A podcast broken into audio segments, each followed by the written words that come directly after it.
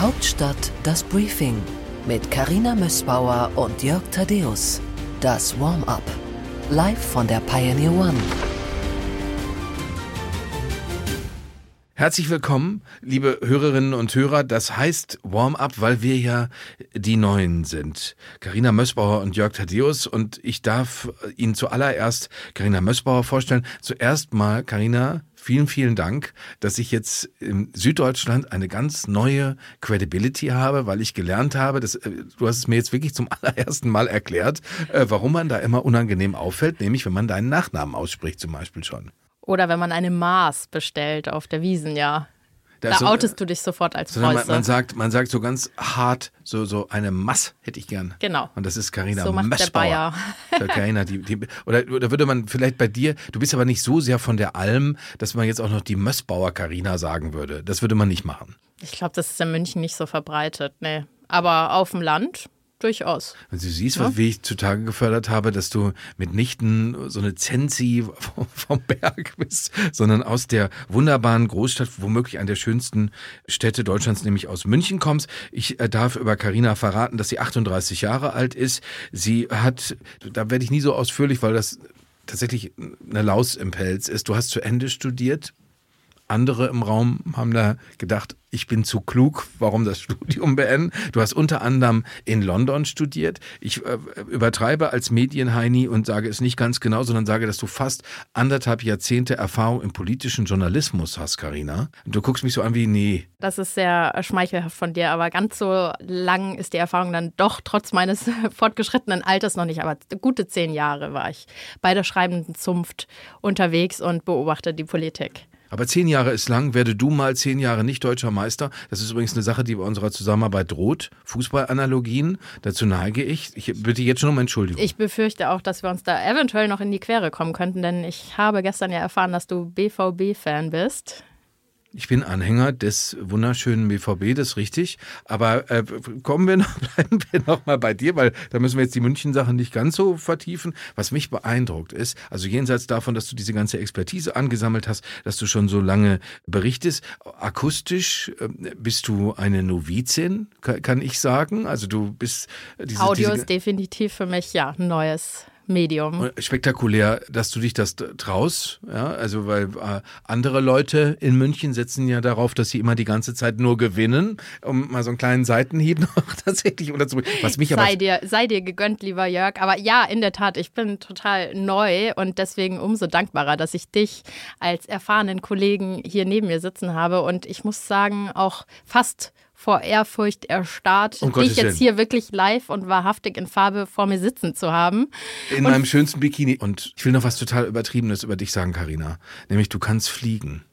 Ich habe Bilder von dir gesehen, auf denen du quasi quasi. Du meinst mein Flying Yoga Flying Ausflug? Yoga. Ja, das, das Ein war kleines so, Hobby, ja. Moment, aber Moment, Moment. Nicht so ganz politisch. Da kommen, da kommen wir, da kommen wir übergewichtigen Menschen ins Spiel und denken, naja, ein kleines Hobby, das muss man aber auch mal können und da muss man dabei so aussehen. Also allein dafür hast du schon äh, meinen übergroßen Respekt, dass du zu dieser Art von Körperbeherrschung in der Lage bist. Aber wir sitzen natürlich hier ganz und gar aus politischen Gründen zusammen und nicht, äh, weil wir sagen, das ist alles eigentlich nur eine riesengroße Yogastunde für den Geist. Obwohl wäre gut, wenn es das auch wäre. Jetzt hast du so einen langen Exkurs über meine Hobbys und Freizeitgestaltung hier genommen. Jetzt müssen wir auch mal zu dir kommen, Jörg. Du bist wirklich eine lebende Legende und Du hast mir gestern auch verraten, dass du ja doch eine schwere Kindheit hattest. Du bist als BVB-Fan, wir hatten es gerade schon, aufgewachsen mit einer Tante, die Schalke-Fan war. Also das stellt dann fürs Leben. Ich muss, ich muss sagen, Karina, da muss ich eingreifen, weil Tante Inge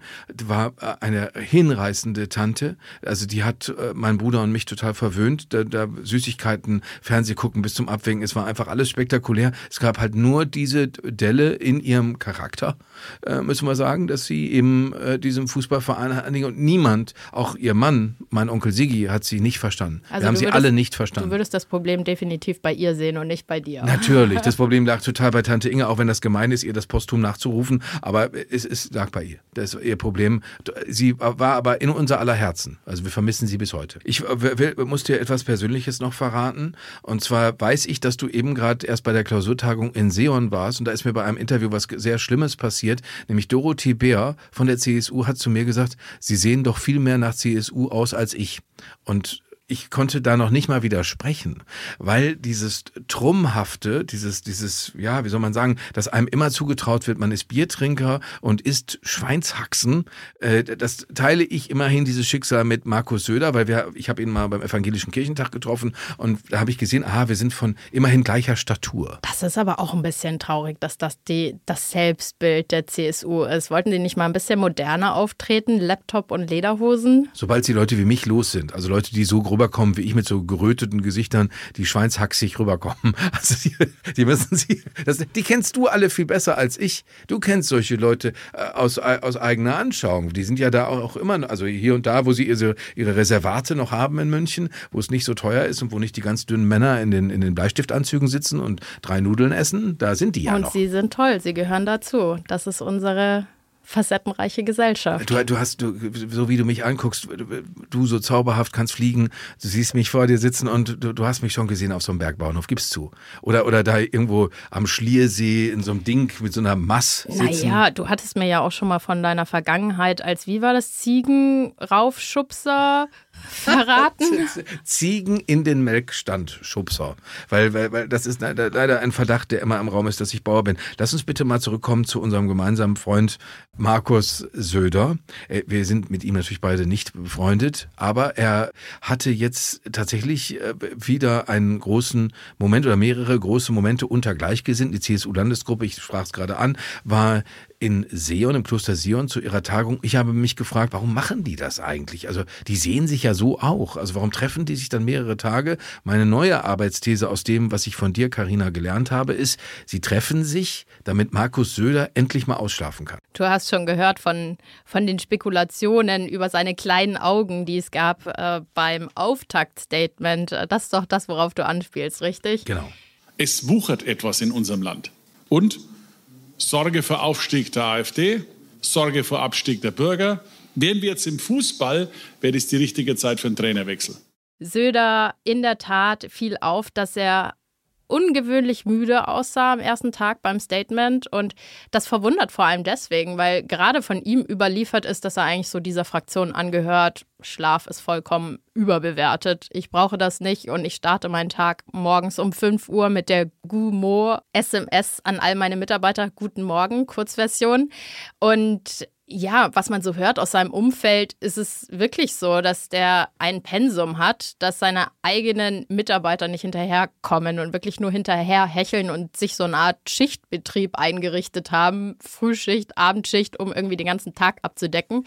Und dieser Mann schafft es aber irgendwie zwischendrin dann auch immer noch morgens so seine Sporteinheiten einzubauen vor allem Schwimmen und Radfahren bei seiner Statur besonders gelenkeschonend. Und es war dann eben ein kleines Tuschelthema, warum sieht ausgerechnet Söder müde aus?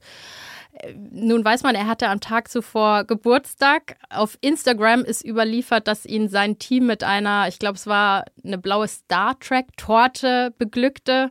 Und äh, nichtsdestotrotz, er trinkt eigentlich keinen Alkohol, also so richtig feucht-fröhlich kann er nicht gefeiert haben. Von daher, die hatten ordentliches Programm, aber Stichwort auskurieren. Wir kommen ja noch zu einem anderen Patienten, den es gab äh, dieses Wochenende, und zwar einen wirklichen Christian Lindner mit Infekt auf der Bühne im Theater in Stuttgart beim Dreikönigstreffen. Ich finde, man hat es ihm angemerkt, dass er nicht so ganz fit war. Er hat trotzdem eine tolle Rede gehalten, aber man merkte, dass er sich schon ein Stück weit selbst quält und dass es keine Mitleidsschiene war, irgendwie ich stehe jetzt hier mit Fieber, sondern dass er wirklich angeschlagen war und Respekt auf jeden Fall für dieses Arbeitsethos. Da siehst du halt mal als Chef oder als Parteichef eben kannst du dich nicht morgens abmelden und sagen, Chef, ich bin nicht da, weil dann ist keiner da. Aber interessant fand ich, dass dieser äh, leicht fiebrige Lindner sich tierisch darüber aufgeregt hat, dass andere Deutschland eben permanent eine steigende Fieberkurve attestieren und uns zum kranken Mann niederschreiben. Da titelt eine Zeitung Deutschland im Niedergang, alle gehen mit. Und da würde mich mal interessieren, wie du ihn wahrgenommen hast, wie du die Rede fandest. Also ich habe äh, hinterher natürlich viele nicht so gute Kritiken gehört. Das ist aber bei Christian Lindner auch kein Wunder, weil Christian Lindner ist ja nun nicht das, was man einen absoluten Medienliebling nennen kann. Er hat da mich beim schlechten Gewissen erwischt, weil ich natürlich auch zu denjenigen gehöre, die mit der Faust auf den Tisch schauen und sagen, so kannst du doch nicht weitergeben und so vieles in Deutschland ist dysfunktional und die, die hohen Strompreise und die Industrialisierung. Vom Krankenmann Europas äh, ist die Rede. Mir wird zugeraunt, äh, Familienunternehmer bereiteten im großen Stil den Wegzug aus Deutschland vor. Von Deindustrialisierung ist die Rede. Ich bin offen. Ich kann es kaum mehr ertragen. Und dann sagt er das so und dann hat man die, dann sagt er, ihn nervt das und warum reden wir uns selber so runter? Und da äh, fühlte ich mich tatsächlich ertappt. Ich dachte, naja, das könnte schon sein, dass er da äh, einen Punkt erwischt, weil ich jetzt seltener auch Grüppchen von Menschen erlebt habe, die gesagt haben, wieso? Äh, ist doch eigentlich alles nicht so schlimm. Wir sind natürlich immer noch in einem spektakulär reichen Land. Wir haben immer noch die Möglichkeit, unseren Sozialstaat aufrechtzuerhalten. Ich glaube, es sind eine Billion Sozialausgaben Ausgaben im Jahr, wenn man das alles zusammenrechnet. Viel zu viel, aber ist nochmal ja, ein anderes Thema. Naja, aber das ist, das ist, das Geld ist ja erstmal, das Geld ist erstmal da. Äh, die Dinge, die hier äh, funktionieren, kann man natürlich, speziell wenn man das Land regiert, rausstreichen. Deswegen hatte er mich da und ich fand, ich fand aber womöglich hat die Fiebrigkeit ihm da auch ein bisschen den ganz scharfen Angriffs- und ich bin der oberschlaue Christian Lindner äh, Impetus weggenommen, weil er zur Wehrpflicht beispielsweise gesagt hat, das ist ein romantischer Vorschlag, das ist Romantisiererei und nach allem, was man darüber wissen kann, ist das ja tatsächlich auch so, muss man dazu sagen, wenn ich das richtig weiß, ist Christian Lindner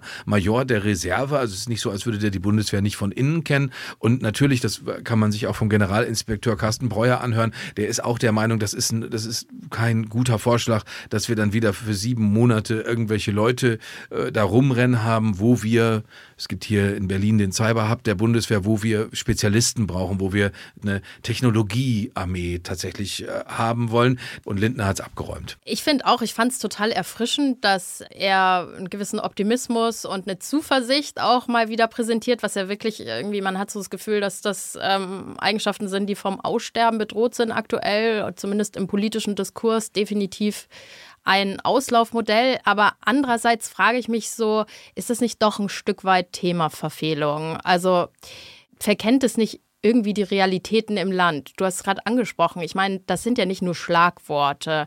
Deindustrialisierung, Fachkräftemangel, enorme Energiekosten.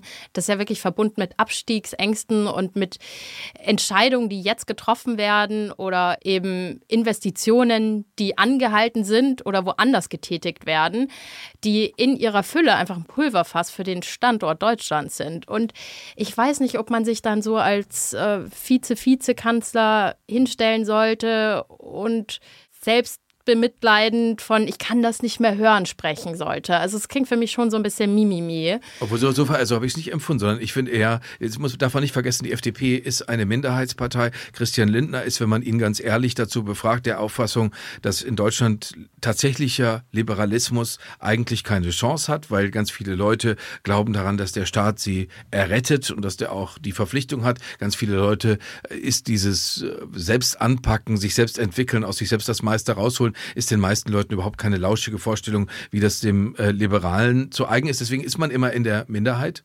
Aber natürlich kann man auch Beispiele finden, wo man sagt, Leute, das ist doch jetzt, was sollen, sollen wir denn jetzt wirklich uns alle die ganze Zeit hinsetzen und, und, einfach nur abjammern? Und natürlich, auch das funktioniert in Deutschland fabelhaft, man kann sich jederzeit hinstellen und ein Depressionsbuch schreiben, damit wird man politisch wie persönlich Bestsellerautor, kann man nachverfolgen in unseren Bestsellerlisten, aber das kann ja eigentlich am Ende nicht wirklich wahr sein. Und deswegen habe ich es nicht als Mimimi verstanden, sondern ich hatte ganz fest den Eindruck, er möchte da, äh, soweit ihm das in seinem physischen Zustand und im Zustand dieser Regierung möglich ist, sagen, Freunde, wir müssen uns aufrichten. Das geht so nicht. Übrigens, äh, da bin ich wieder beim Yoga. Worum geht es dabei anderes, als sich tatsächlich aufzurichten und den Kopf, die, die, die, wie heißt das noch hier oben, die, das Schädeldach ganz nach oben zu bringen?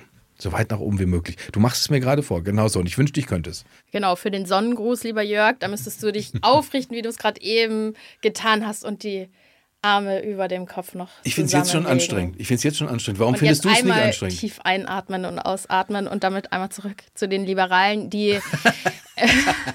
Warum findest die, du das nicht die anstrengend? Die auf jeden Fall selbstbewusst und ebenso aufrecht durch die Republik schreiten sollten, denn sie sind unglaublich wichtig. Aber ich finde, dass die Strategie, die sie die letzten Jahre verfolgt haben, richtig ist, nämlich eben nach vorne zu blicken und Lösungen anzubieten. Und ich glaube, dass es ihnen nicht hilft, den Eindruck zu vermitteln, dass man die Sorgen eben nicht ernst nimmt, sondern einfach sehr lösungsorientiert und sehr in die Zukunft gerichtet, mit einer ordentlichen Portion Optimismus und Zuversicht eben dieses äh, Land und die Zukunft zu gestalten. Das ist eigentlich immer der Moment, wo die Liberalen am stärksten waren. Und ich glaube, dass es einfach nicht hilfreich ist, darüber zu schimpfen, dass aktuell viel kritisiert wird, denn die Punkte sind auf jeden Fall da. Sie müssen halt proaktiv bearbeitet werden. Du jetzt gerade das Selbstmitleid angesprochen hast, das fand ich, das ist ja der andere äh, sehr große Moment, wenn man das so sagen kann, äh, beim Dreikönigstreffen der FDP gewesen, die Rede von Marie-Agnes Strack-Zimmermann.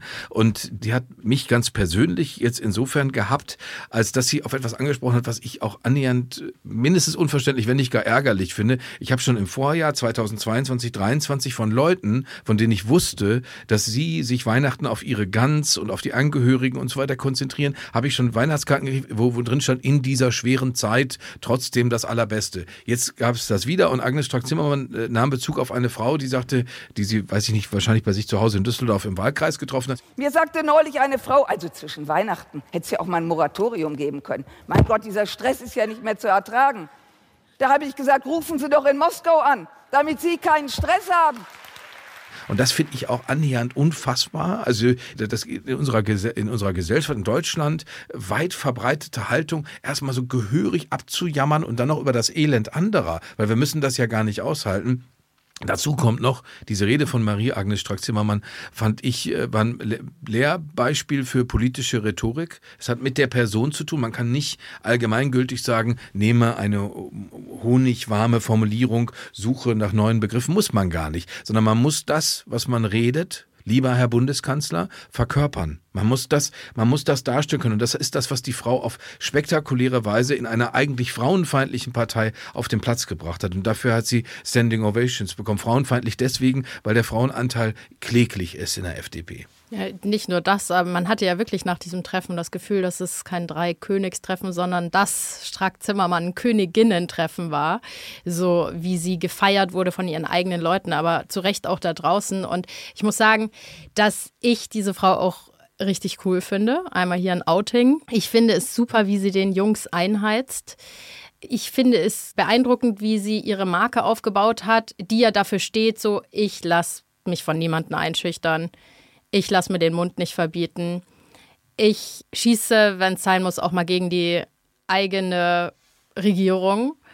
Sie hat es innerhalb von kürzester Zeit geschafft, natürlich auch aufgrund der geopolitischen Lage und des Kriegs, aber eine unglaubliche Prominenz aufzubauen, weil sie eben sehr klare Worte immer findet. Und äh, was ich besonders beeindruckend finde, ist, dass sie einfach äh, sich einen ziemlichen Respekt auch eben so in diesem Männer, leider immer noch, muss man sagen, schon Männerbusiness, Politik aufgebaut hat, gerade weil sie ja auch damit kokettiert, auch mal den Jungs über den Mund zu fahren oder sie zu unterbrechen oder Scherze über sie zu machen jetzt auch beim Dreikönigstreffen doch wieder gegen Orban, wo sie sich darüber beklagt hat, dass er Milliarden dafür bekäme, dass er kurz mal irgendwie für fünf Minuten auf dem Klo verschwunden ist. Und dann nehmen wir mal Ungarn. Wie wichtig war Ungarn, als die Mauer fiel? Und was ist politisch aus diesem Land geworden? Meine Damen und Herren, Europa will der Ukraine helfen und Viktor Orban sagt, nö. Und dafür kriegt er 10 Milliarden Euro, damit er für fünf Minuten aufs Klo geht meine Damen und Herren. Wo sind wir hier eigentlich? 10 Milliarden Euro, weil er nicht mitstimmen will. Das wird auf Dauer sich die Europäische Union, übrigens krass, dass manche Politiker feigsten und das als ganz tolle Idee bezeichnet haben. Meine Damen und Herren, das kann nicht die Zukunft Europas sein das Gute an ihr ist ja auch so, sie passt überhaupt in keine Schublade. Also sie bricht mit jeglichen Klischees, vielleicht auch, weil sie nicht so klassisch weiblich ist, mit kurzen Haaren und so als Bikerin, das ja auch lebt, so ihre, ihr Biker-Hobby mit Bikerjacke auf ihrem Motorrad. Und man hat so das Gefühl, dass ihr Mann, der ein total netter, sympathischer Herr ist, den ich auch kenne, aber dass der zu Hause nicht viel zu sagen hat. So, sie, sie ist der Boss. Aber sie weiß, wie Familie geht, weil sie mittlerweile ja Großmutter ist. Und auch das ist genau wie in, von dir genannt in dem Biker-Beispiel. Man, man glaubt ihr das alles. Und das ist das, was ich meine. Man glaubt ihr diese Sachen. Ich erinnere mich äh, darauf angesprochen, dass sie ja mit Anton Hofreiter und Michael Roth, Hofreiter Grüne, äh, Roth SPD, die erste Reise von hochkarätigen Bundespolitikern angetreten hat, kurz nach dem Überfall Russlands auf die Ukraine. Da hat sie natürlich sich nicht aufgehalten, hat gesagt, ich hatte schon Angst. Wir möchten uns nicht vorstellen, was die ein oder andere ganz stark fühlende 31-Jährige dazu gesagt hätte, sondern Strack-Zimmermann äh, sagte einfach, sie hätte ihre Abgeordnetenwohnung mal etwas besser aufgeräumt. Äh, was gruselig ist, also die Gänsehaut kommt damit verzogen, weil man sich denkt, okay, die Frau hat in dem Moment Moment damit gerechnet, ich komme hier vielleicht gar nicht wieder hin. Aber sie ist sich nicht sicher. Ja. Sie, ist, sie ist sich nicht sicher. Fand ich, fand ich ein äh, spektakuläres Beispiel. Und sie äh, hat ja, weil du vorhin gesagt hast, sie tritt den Jungs auf die Füße und die Jungs äh, raunen oder jaulen auf im Schmerz. Nehmen wir Jens Blödner, den sicherheitspolitischen Berater des Bundeskanzlers, der bei der Bundeswehrtagung im November gesagt hat, Mann, die Alte nervt oder boah, die Alte nervt, soll er gesagt haben. Wo man sich dachte, Herr Blödner, ach so, mh, das stört Sie, dass die Frau Strack-Zimmermann so entschlossen gegen Russland ist, für die Ukraine Ukraine es Russland als Feind ausmacht. Das stört den Herrn Blödner, weil der Herr Blödner hat natürlich eine enorme Weitsicht, nur diese enorme Weitsicht hat ihn trotzdem gehindert, vorauszusehen, dass Russland die Ukraine angreift. Der ist Mitkonstrukteur äh, dieses sozialdemokratischen Wohlfühlprojekts mit Russland. Äh, Und sie begreift das Nerven ja auch für ihre Aufgabe. Und die Emotionalität, mit der er darauf reagiert hat, zeigt ja auch, dass sie wirklich was bewirkt. Wir wollen aber nochmal bei den Gefühlen bleiben. Wir hatten beide, Karina, glaube ich, das kann, da kann ich für uns gemeinsam sprechen. Wir hatten keine schönen Gefühle, als wir diese Randale-Brüder gesehen haben, die den Bundeswirtschaftsminister daran gehindert haben, die Fähre aus dem Urlaub zu verlassen. Übrigens beim Dreikönigstreffen. Ne? Stark-Zimmermann, womit fängt sie ihre Rede an? Freunde, das geht so gar nicht, was ihr da gemacht habt. Als FDP-Frau, dem, dem grünen, ist es Feierabend, genau, dem grünen Minister äh, gegenüber tatsächlich. Das war ein, ein unangenehmer Moment, muss man einfach mal sagen.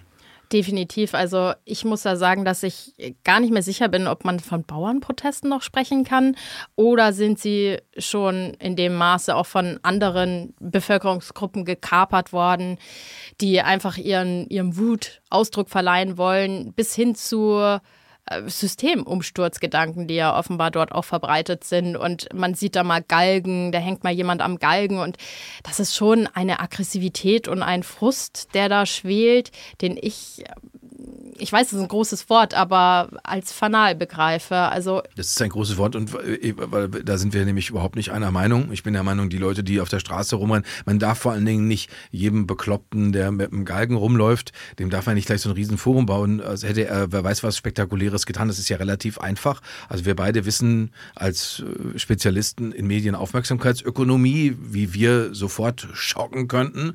Äh, und das ist aber ja an sich für sich genommen keine Leistung. Und jetzt muss man natürlich fragen, wie sollen denn Leute, die sich sehr ärgern, weil immerhin sudelt dieser Typ, der den Galgen da rumträgt, der, womöglich macht er das auch noch, aber erstmal ist es ja keine hässliche Sache im Netz, die er wieder mal eher abschneiderisch äh, da reingelassen hat, sondern er macht sich die Mühe, er geht irgendwo hin, hat sowas gebaut und schleppt das da rum. Da kann man sagen, für jemanden, der einen Sprung in der Schlüssel hat, ist das doch schon eine gehörige Leistung. Ja, aber auch, dass sich die Leute die Mühe machen und versuchen, Habeck davon abzuhalten, dass er nach seinem Urlaub die Fähre verlässt, das sind schon, finde ich, neue Qualitäten und dieses Mobartige und Übergriffartige wirklich äh, hineinreichend ins Private eines Ministers und Vizekanzlers, das ist schon auf einer neuen Stufe, finde ich, und lässt auch daran zweifeln, ob wir noch so ein gemeinsames Verständnis von gesittetem Umgang miteinander haben, beziehungsweise das hat ja, das, was da passiert ist, hat ja wirklich schon rechts staatliche Rahmen verlassen.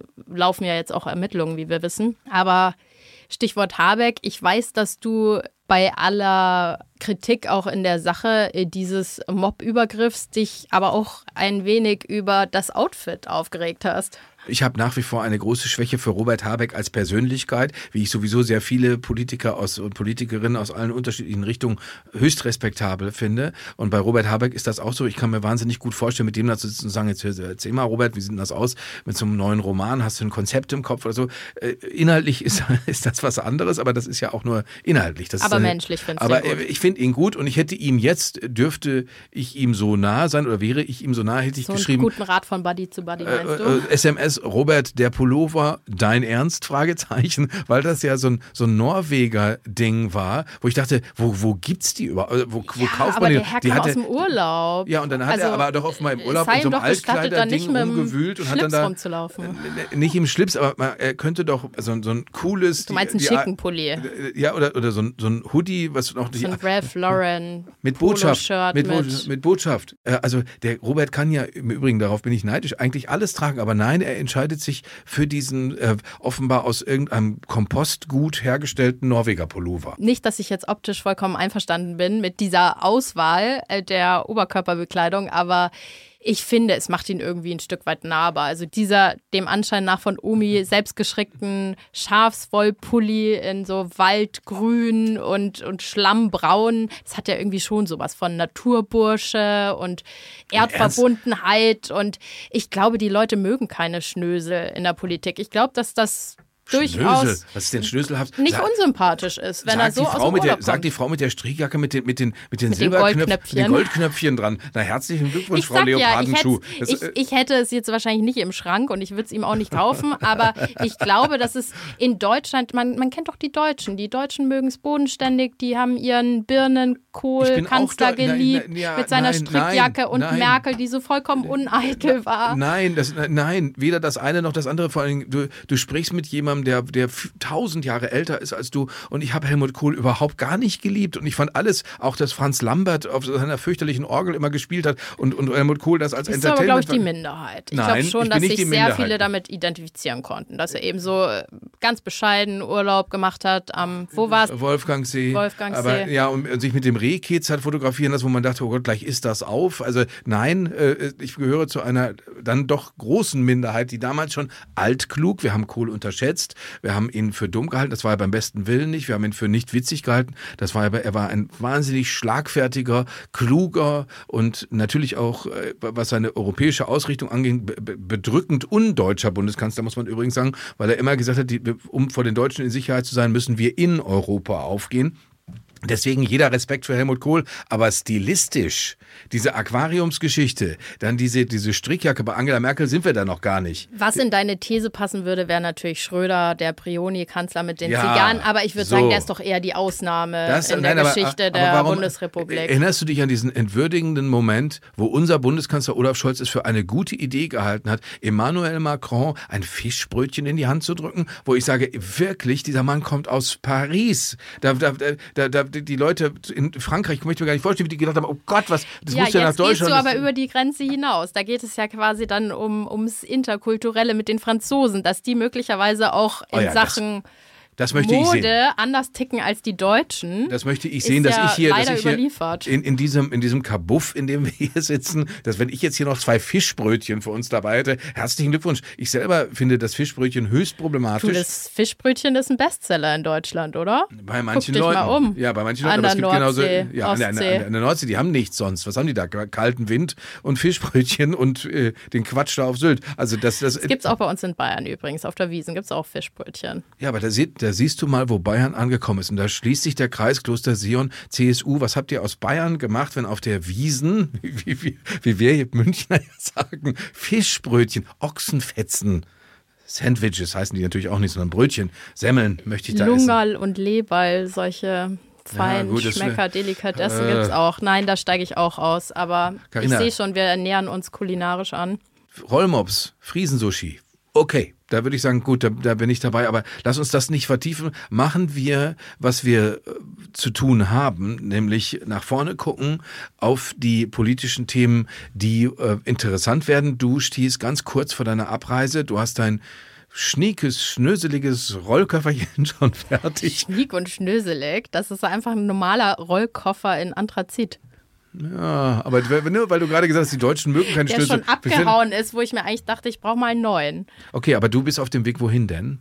Ich reise jetzt, weil ich einen ganz lieben Kollegen habe, der mich mitnimmt, denn äh, die Bahn streikt ja und mein Zug ist ausgefallen nach Heidelberg. Also wir haben einen ziemlichen Ritt vor uns und wir fahren nach Heidelberg, wo die CDU eine Vorstandsklausur hat.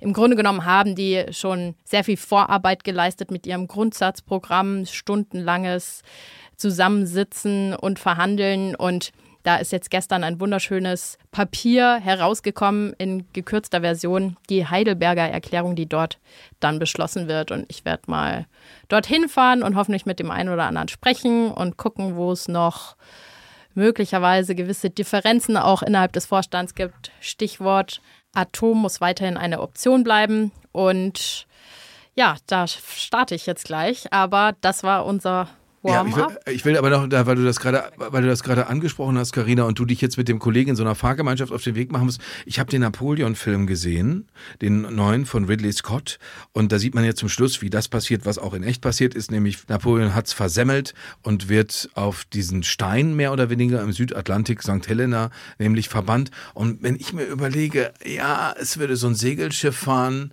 womöglich mit, mit äh, AKW-Müll, mit drei Castor-Transporten. Wen könnte man noch mitschicken nach St. Helena? Und merkwürdigerweise fiel mir Klaus Wieselski ein, wo ich dachte, da könntest du doch, Klaus, die Lokführerproteste auf St. Helena im Südatlantik anführen. Dort weil, organisieren. Weil, weil er ist wirklich, wo man sich, wo wir vorhin darüber geredet haben, wer wird eigentlich in diesem Land berühmt?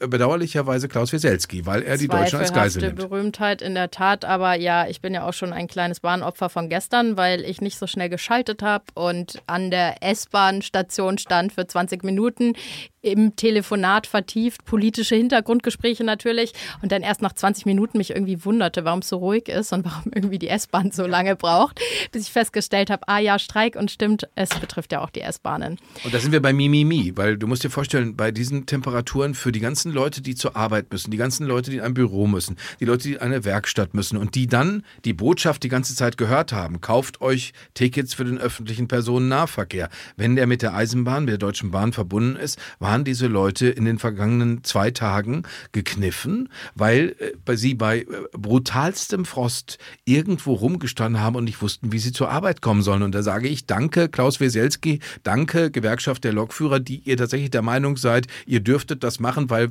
weil sie wer weiß, was denn noch alles haben wollen. In einem dysfunktionalen Betrieb wie der Deutschen Bahn, du merkst, mir schwillt der Kamm. Ich muss sagen, ich war auch wirklich beruhigt und es, es lässt mich doch noch glauben an eventuell höhere Kräfte, dass auch Wieselski in den Genuss kam und ja offenbar den letzten Zug nach Berlin verpasste und dann irgendwie gucken musste und mal gefühlt hat, wie es dem Otto-Normalverbraucher hier so geht, welche Alternativen gibt's und mit welchem Sixt-Mietwagen komme ich jetzt an die Station, die ich eigentlich mal mit der Bahn versucht hatte anzufahren. Wo ist die Fähre von Klaus Wieselski in die Verbannung, wo ihn niemand äh, runterlassen nicht sollte. mal ein Mob ihn erwartet. ja, und wir geben ihm ein ganzes Set Norweger Pullover mit, damit der Klaus auch schön angezogen ist. Irgendwas, was fein zu seinem Schnurri passt. Karina, äh, es war ein Vergnügen. Vielen Dank. Ich freue mich darauf, dass wir dann äh, hören, was du in Heidelberg erlebt hast. Wir werden hören, weil ich glaube, die SPD sich zusammenfindet und auch noch sich Gedanken darüber macht, äh, wie man mit der Schuldenbremse umzugehen hat. SPD-Positionen auflösen beispielsweise. Da, darüber haben wir zu sprechen. Natürlich, weil im Moment äh, in der, gerade in der Boulevardpresse, der auch die ganze Zeit behauptet wird, die Ampel ist am Ende. Ist sie das wirklich? Darüber werden wir uns hier unterhalten und das wird schön. Wir müssen auch noch mal sagen, es war ein erstes Kennenlernen, noch nicht mit dem Tiefgang, den wir auf jeden Fall planen, in den nächsten Wochen zu bieten. Es wird einiges geben, viele Rubriken, einige bleiben, ein paar werden verändert. Wir werden einen neuen Zwischenrufer haben, Hans-Ulrich Jörges. Und nicht zu vergessen, natürlich auch tolle exklusive Insights aus der Hauptstadtbubble von unserem 15-köpfigen Hauptstadtteam. Und ich freue mich sehr, dass wir dieses Projekt gemeinsam gehen, lieber Jörg. Genau so, genau so, Carina, gute Reise. Hauptstadt das Briefing mit Karina Mössbauer und Jörg Thaddeus. Das Warm-up. Live von der Pioneer One.